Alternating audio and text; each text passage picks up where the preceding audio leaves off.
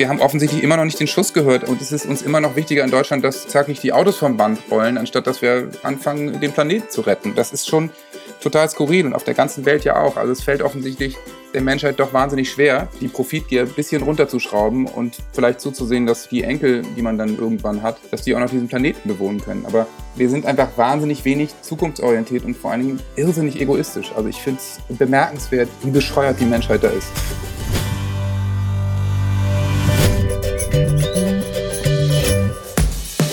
Fünf Tassen täglich. Der Chibo Podcast.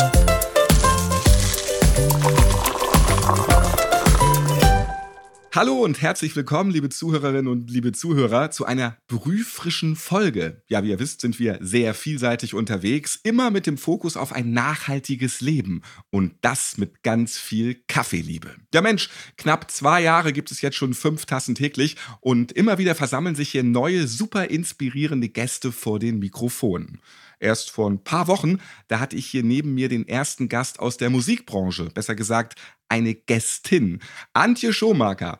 Wobei wir uns ja darauf geeinigt haben, dass das Gendern beim Wort Gast echt nicht schön ist. Ja, haben jedoch deutlich gemacht, warum Gendern wichtig ist, gerade auch im Musikbusiness. Ja, hört euch gerne mal die Folge an. Wann sind wir alle FeministInnen Antje Schomaker? Über Kaffeegenuss und Gleichberechtigung in der Musikbranche.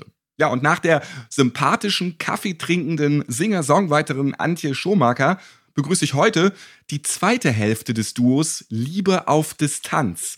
In dem Titel wird die Herausforderung einer Fernbeziehung besungen. Und hier ist der Duettpartner von Antje. Herzlich willkommen, Johannes Strate, Sänger und Frontmann der Band Revolverheld. Ja, guten Tag. Ja, ich freue mich über unseren Austausch. Und dann lass auch gerne später für dich mal das Licht an, Johannes. Ja, ja, bitte doch, darum. In Antjes Freundebuch-Podcast, da erzählst du, dass du eher Tee als Kaffeetrinker bist. Ist es richtig? Nee, das stimmt nicht, aber das muss auch schon länger her sein. Stimmt, ich erinnere mich, das haben wir in ihrer Küche damals noch aufgenommen. Da wohnt sie doch schon gar nicht mehr. Der Podcast macht doch voll die Pause schon seit längerer Zeit. Ja, wahrscheinlich, ja. Also ich bin eigentlich so ein klassischer Espresso-Trinker. Davon dann doch ein paar am Tag. Ja, wollen wir dann doch gleich mal mit dem Espresso starten? Gern. Und wie viel trinkst du dann am Tag? Also wirst du dem Podcast-Titel gerecht? Ja, manchmal. Es kommt darauf an, was ich am Tag alles vorhabe und vor allen Dingen, wie spät es am Abend vorher ging. Ist ja klar. Ähm, nee, wahrscheinlich eher drei, aber manchmal auch fünf oder sechs. Also Kaffee ist für dich schon so ein, so ein Durchhalteobjekt auch. Ja, schon. Also ich muss morgens aus Gründen hier, Kind geht zur Schule früh raus und ohne Espresso komme ich echt nicht gut in die Hufe. Aber ja, also Kaffee beherrscht jetzt nicht mein komplettes Leben. Johannes, du bist geborener Bremer. Da kann ich natürlich als geborener Hamburger nur sagen, immerhin im Norden. Ne? Und du lebst schon sehr lange in Hamburg. Und wenn du jetzt einen sehr positiven Aspekt von Bremen und einen von Hamburg aufzählen solltest, was macht jeweils beide Städte sympathisch? Ja, oder was ist jeweils klasse? Und das will ja immer in beiden Städten keiner hören, aber die Städte sind gar nicht so unterschiedlich. Das ist ja einfach das Ding. Bremen ist natürlich noch ein bisschen familiärer, noch ein bisschen kleiner beieinander und ein bisschen unaufgeregter. Und in Hamburg hat man immer gelegentlich mal diesen Anflug, dass man denkt, man ist das Tor zur Welt und man ist so eine internationale Weltstadt, was überhaupt nicht der Fall ist. Aber ich schätze beide Städte natürlich sehr, bin jetzt wirklich schon, mein Gott, fast 20 Jahre hier in Hamburg und mag einfach die Nähe zum Meer, mag das Rohe, mag das Nordische und bin natürlich auch mit den Leuten hier total warm. Du wusstest schon mit sechs Jahren, dass du Musiker werden wirst und das hat dann ja auch ratzfatz nach dem Abi geklappt. Seit bald zwei Jahrzehnten stehst du mit deiner Band Revolverhead auf den Bühnen der Welt. Ja, wir sind uns auch so zwei, drei Mal in dieser Zeit über den Weg gelaufen. Ich war beim Radio und du der Typ, der die Mucke beigesteuert hat. Also eigentlich eine perfekte Symbiose. Ne? Oder? Und das ist jetzt auch schon wieder erschreckend, denn ich erinnere mich noch, dass ich damals die neue coole Band Revolverheld anmoderiert habe. Da wart ihr noch ganz frisch. Ja, und jetzt gibt's euch schon knapp 20 Jahre. Das macht uns beide nicht jünger, Johannes. Nein, das ist leider so. Aber es ist doch, ich meine, muss ja auch sagen, es ist schön, dass wir beide immer noch da sind. Ne? Wir haben viele kommen und gehen sehen. Das ist auch wieder richtig. Ja, ja, eben. So musst du es doch sehen. Und seit einiger Zeit, da tourt ihr auch wieder in Real Life. Tourtickets und Termine, die findet jeder und jeder auf eurer Seite. Lieber mal schnell buchen, man weiß ja nie. Ne? Meinst du, es wird noch mal so einen Lockdown geben? Also hier in Hamburg hat der Changer sich ja jetzt dahingehend geäußert, dass es für Geimpfte und Genesene keinen Lockdown mehr geben wird. Das mag ich Ihnen dann jetzt auch mal glauben langsam. Aber ja, wenn wir jetzt eins gelernt haben aus den letzten zwei Jahren, ist es, dass es kaum eine verlässliche Aussage gibt. Und die Kinder sind eben noch nicht geimpft und da läuft man schnell mal in der Quarantäne. Ich hatte das letztes Jahr auch. Viele Bands, die machen sich jetzt auch stark, lasst euch impfen, damit diese Pandemie endlich mal langsam vorübergeht. Tokotronic und so, auch Hamburger Superband. Was macht Revolverheld? Wir sind natürlich alle schon längst geimpft, was ich auch großartig fand, weil unsere Ärztin uns mich irgendwann angerufen hat und gesagt hat, so, ihr seid für mich klassische Risikopatienten, ihr reist die ganze Zeit mit irgendwelchen Verkehrsmitteln quer durchs Land. Wenn ihr Corona habt, seid ihr sofort Superspreader, also alle herkommen. Und deswegen sind wir schon seit Monaten geimpft. Ja, gibt ja verschiedenste Kampagnen, die man dann auch gut unterstützen kann. Und ich hoffe einfach, wir kommen voran. In Hamburg ist es nun eben im ersten Bundesland so, dass man eben nur noch als Geimpfter Genesener in Restaurants kommt und das Testen eben irgendwann Geld kostet. Also es führt einfach auch kein Weg dran vorbei. Ne? Deswegen ähm, kann ich jedem nur empfehlen, sich dann auch schnellstens impfen zu lassen. Davon abgesehen kenne ich jemanden, der bei BioNTech arbeitet und das Zeug ist echt in Ordnung. Also das müsst ihr euch jetzt auf jeden Fall mal hinter die Ohren schreiben. Johannes hat da gute Connection und weiß, dass alles gut läuft. So ist es. Die Pandemie, die ist nicht nur spurlos an euch vorübergegangen, ihr wart offenbar Lockdown fleißig und veröffentlicht nun euer sechstes Album. Es heißt Neu erzählen. Ist ja auch schön, gerade in dieser Zeit, wo es immer so viele negative Nachrichten gibt, auch mal was zu machen, was positiv ist, was nach vorne geht ja, also ich brauche in der Musik keine Corona-Songs. Ich brauche niemanden, der mir in der Corona-Zeit sagt, das Leben ist gerade echt schwer und alles ist gerade anders. Das ist doch Quatsch. Die Nachrichten sind von oben bis unten voll damit. Ich finde, Musik hat da eine andere Aufgabe, die Menschen vielleicht auch mal eine Sekunde aus dem Alltag rauszureißen. Also natürlich kann Musik generell auch mal nachdenklich sein, aber mitten in einer Pandemie würde ich mich jetzt hüten, Corona-Song zu schreiben. Und auf diesem Album von uns findet sich auch kein einziger Corona-Song. Die Neuerzählen-Single, die jetzt kommt, die ist eine Fortsetzung eines Songs vom letzten Album, der da heißt Unsere Geschichte ist erzählt. Und das war eine sehr traurige Geschichte über eine Paarbeziehung. Ähm, und witzigerweise kamen danach immer mal wieder Freunde zu mir, die sagten, ja, es ist ja ein schöner Song, aber ich kann mir den nicht anhören. Der ist so hoffnungslos und so zerstörerisch. Und irgendwann dachte ich, okay, vielleicht mache ich auch hier mal was neu, was ich noch nie gemacht habe. Ich schreibe einfach eine Fortsetzung für diesen Song und gebe den beiden in diesem Song noch eine Chance. Und das ist dann eben mit Neuerzählen passiert. Das hier ist ein nachhaltiger Podcast und dieses Thema liegt dir persönlich auch schon lange auf dem Herzen. Du kommst aus einem Bremer Ökohaushalt, bist schon Ende der 80er mit deinem Vater auf Anti-Atomkraft-Demos gegangen. Ja, und du hast im Hambacher Forst für die Aktivisten und Aktivistinnen gespielt. So jetzt mit der Bundestagswahl vor der Tür. Hast du das Gefühl, wir könnten auf der richtigen Spur sein? Wird Deutschland mit dieser Wahl klimafreundlicher? Und was macht dich gerade wütend? So, jetzt habe ich extra gleich mehrere Fragen gestellt. Ja. Dann kann ich mal. Ein Intelligenztest, ob ich mir die alle merken kann. Ne?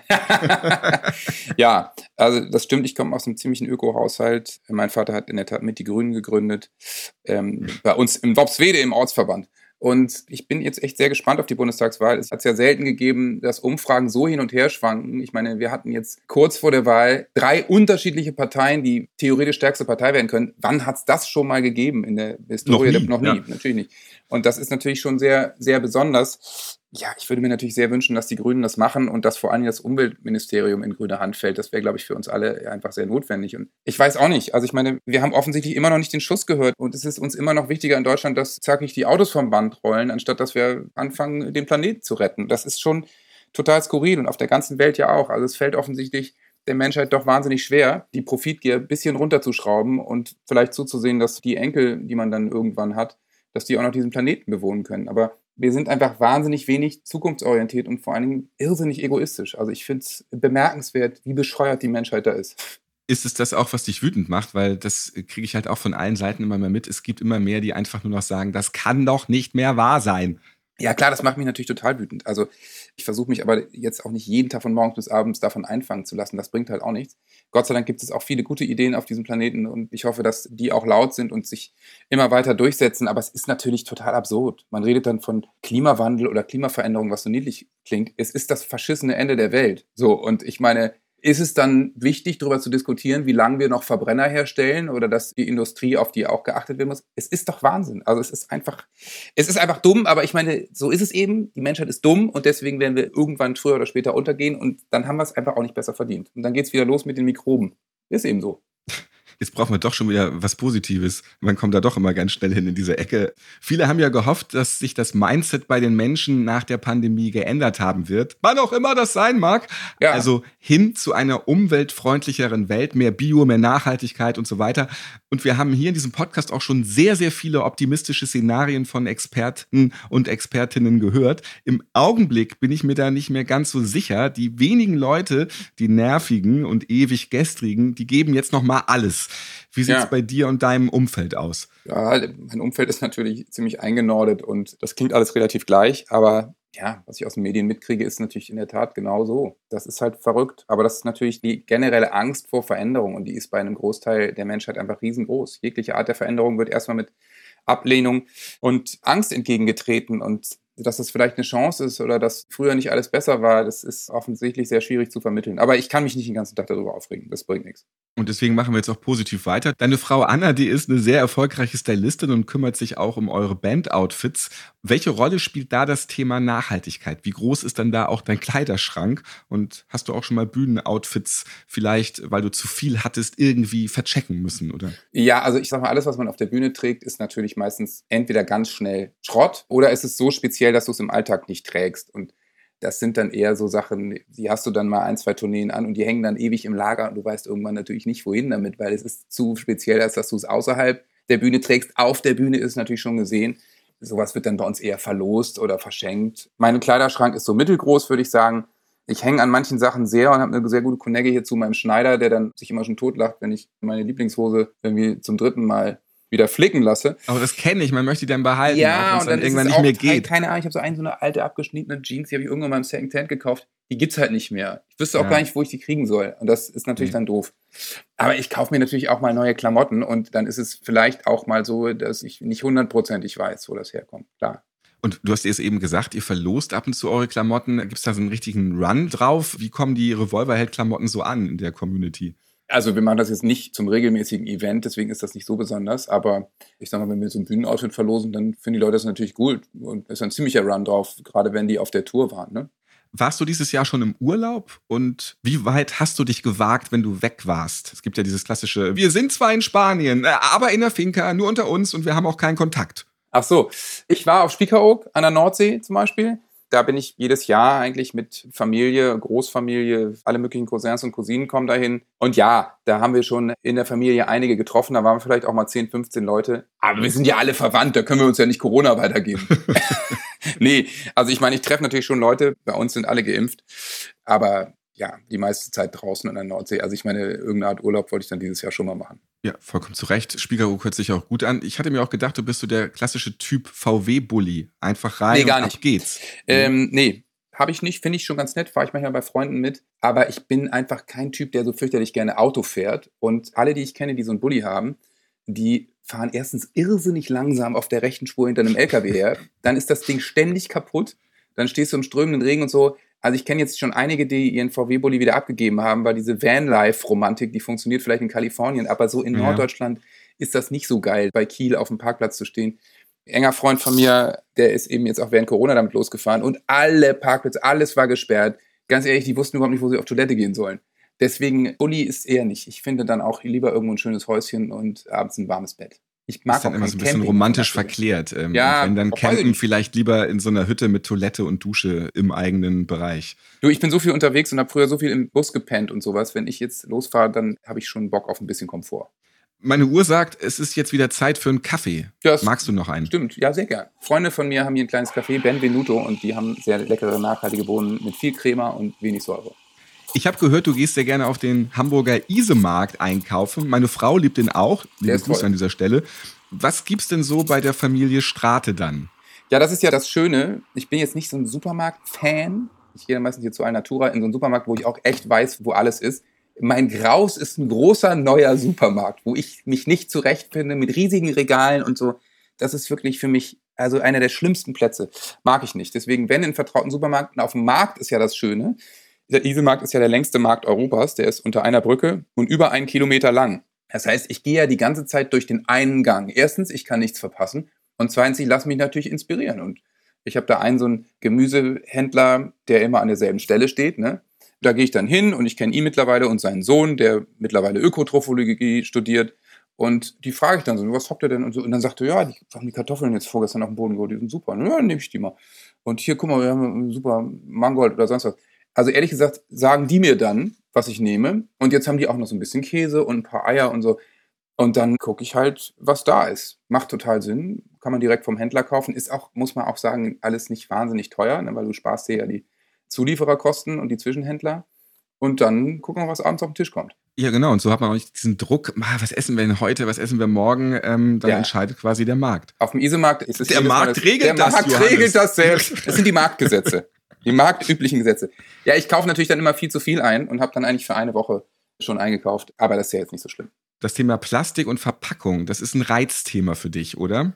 Ja, es ist einfach auch da irre, wie die Industrie doch einfach irgendwie den Schuss immer noch nicht gehört hat. Und ich bin ja nun beim WWF Botschafter im Kampf gegen Plastikmüll, deswegen, ich bin kein Experte, aber ein bisschen im Thema. Das Problem ist ja, das Produkt Plastik, wenn man das recycelt, wird das immer ein bisschen schlechter. Ne? Das heißt, der Stoff ist einfach immer noch nicht so, dass man sagen kann, man recycelt Plastik immer wieder und immer wieder in diesem Prozess und die Qualität nimmt nicht ab, was ja zum Beispiel bei Glas oder Papier super funktioniert. Bei Plastik ist es halt, du siehst es mittlerweile bei recycelten Flaschen, die sind dann eben so ein bisschen matt, ne? die werden dann so ein bisschen dunkler und das wird über die Dauer eben nicht hübsch. Und dann kommt wieder der beknackte Konsument, der sagt, wieso, was ist denn mit der Plastikflasche los? Wieso ist denn das Wasser nicht klar? Also dreckig kaufe ich nicht.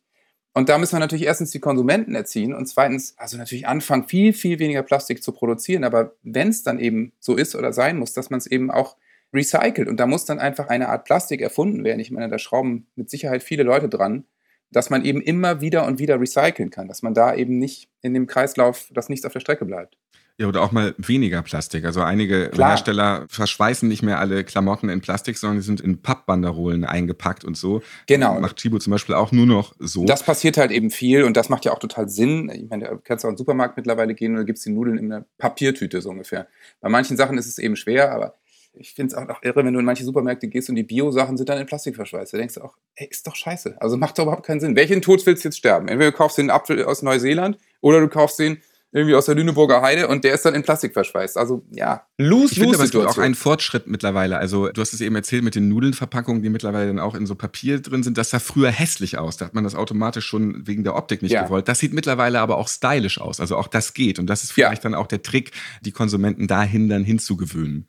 Packaging ist natürlich ein Riesenthema, funktioniert mittlerweile total gut. Du hast ja das Gefühl, wenn so eine Tüte so ein bisschen braun ist, aber ein bisschen was schick drauf gedruckt, das gilt halt mittlerweile als cool. Ne? Und äh, früher hat man gedacht, was ist mit der Tüte los? Wieso ist die nicht strahlend weiß? Aber das ist natürlich auch so ein bisschen diese Shabby-Chic-Romantik, die auch äh, im Interior irgendwie Einzug gehalten hat. Also das funktioniert natürlich. Man muss die Sachen nicht mehr in Plastik verpacken.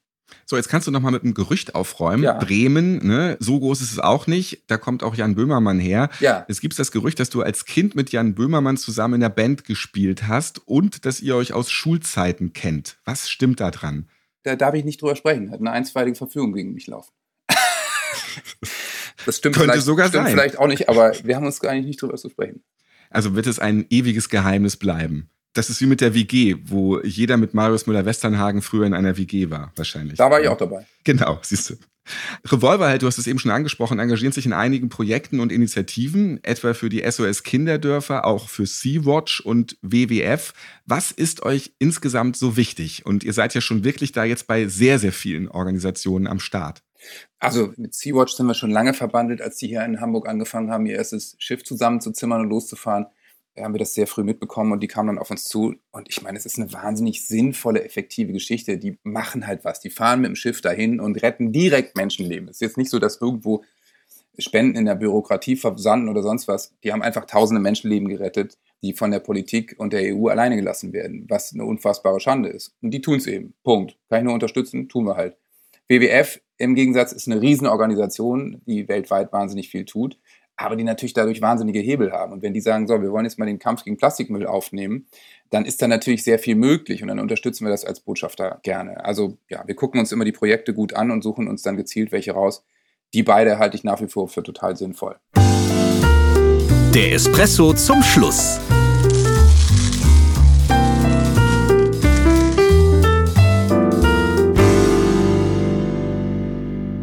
Die Boulevardpresse, die sagt, Revolverheld Johannes und seine Frau Anna, die teilen die gleiche Vorstellung von Romantik. Zitat Johannes, ich bin schon auch ein romantischer Typ, aber meine Romantik besteht eher darin, dass meine Frau ein Morgenmuffel ist, die morgens nie Bock hat aufzustehen und ich ihr dann jeden Morgen einen verdammten Kaffee ans Bett bringe. Das finde ich romantisch. Ich muss ihr nicht, wenn sie nach Hause kommt, Rosenblüten auf den Boden streuen und ihr mit der Gitarre etwas vorspielen. Gott im Himmel bitte nicht. Stimmt das alles, Johannes? Das glaube ich nicht, dass das so stimmt, aber trotzdem würde ich das irgendwie unterschreiben. Wie kommt es zustande, dass die Boulevardpresse sowas schreibt? Naja, weil sie sich einfach Sachen ausdenken, wenn man auf Anfragen nicht reagiert, würde ich sagen. Ist dir das schon oft aufgefallen, dass das so passiert? Also Florian Silbereisen steht jeden Tag oder Helene Fischer in der Regenbogenpresse drin mit irgendetwas. Gibt es das auch über dich? Gibt es das auch über Revolverheld? Nee, so gut wie nicht. Da wir uns aber auf das Spiel auch nicht einlassen. Also wenn du natürlich der Regenbogenpresse auch regelmäßig Interviews gibst und das Spiel mitspielst und zum Beispiel mit der Bildzeitung arbeitest, was wir seit 18 Jahren nicht machen, da musst du dich auch nicht wundern, wenn sie sich für dich interessieren, beziehungsweise Bildzeitungsleser interessieren sich einfach nicht für mich oder Leser der Bunden und das ist auch gut so. Der Espresso zum Schluss. Wir sind am Ende angelangt. Danke für deinen Besuch, lieber Johannes. Vielen Dank. Danke dir. Ich bin Ralf Potzus und ich hoffe, dass euch auch diese Folge gefallen hat. Ja, hörst du und deine Jungs auf Tour auch Podcast eigentlich, zum Beispiel im Tourbus? Äh, wenig, muss ich sagen. Also wenn ich unterwegs bin und eh schon so viel passiert, dann bin ich eben so ein bisschen, was so Input angeht, vielleicht so hochsensibel. Ich bin dann eher so, dass ich aufstehe, in die Städte gehe, mir ein bisschen was angucke. Aber gelegentlich höre ich den Podcast von meinem Kumpel Mickey Beisenherz, so Apokalypse und Filterkaffee natürlich, der einfach sehr tagesaktuell ist und der räumt dann einfach noch mit so ein paar Sachen auf, die passiert sind an dem Tag und das finde ich immer ganz spannend. Dann liebe Grüße an Mickey. Ja, und Habe ich eben gerade getroffen, witzigerweise. Dann lausch mal, ja, Hamburg ist ja dann auch wieder klein. Ne? so. Du hast es ja gesagt. Ähnlich wie Bremen dann so, da läuft man sich mal über den Weg. Ja, und hör auch mal in fünf Tassen täglich rein, wenn du Zeit hast. Sicher, wenn ich dann mal anfange, Podcast zu hören, mache ich das. Ihr könnt uns eure brennenden Fragen zum Thema Kaffee und allem, was dazugehört, gerne stellen. Unsere Kaffee-Expertinnen und Experten, die werden eure Fragen dann in unserem Podcast Folgen 38 und 39 beantworten. Ja, ich komme mit diesen ganzen Zahlen immer durcheinander. Also am besten diesen Podcast abonnieren, dann verpasst ihr nichts. Überall, wo es Podcasts gibt, zum Beispiel bei Spotify, Amazon Music oder Deezer. Ja, und eure Kaffeefragen, die schickt ihr dann am besten an podcast.chibo.de. So, und du lässt jetzt bitte nicht das Licht an, Johannes. Natürlich nicht. Okay? Ich bin natürlich nachhaltig und leg sogar den Sicherungsschalter um. Fünf Tassen täglich. Der Chibo Podcast.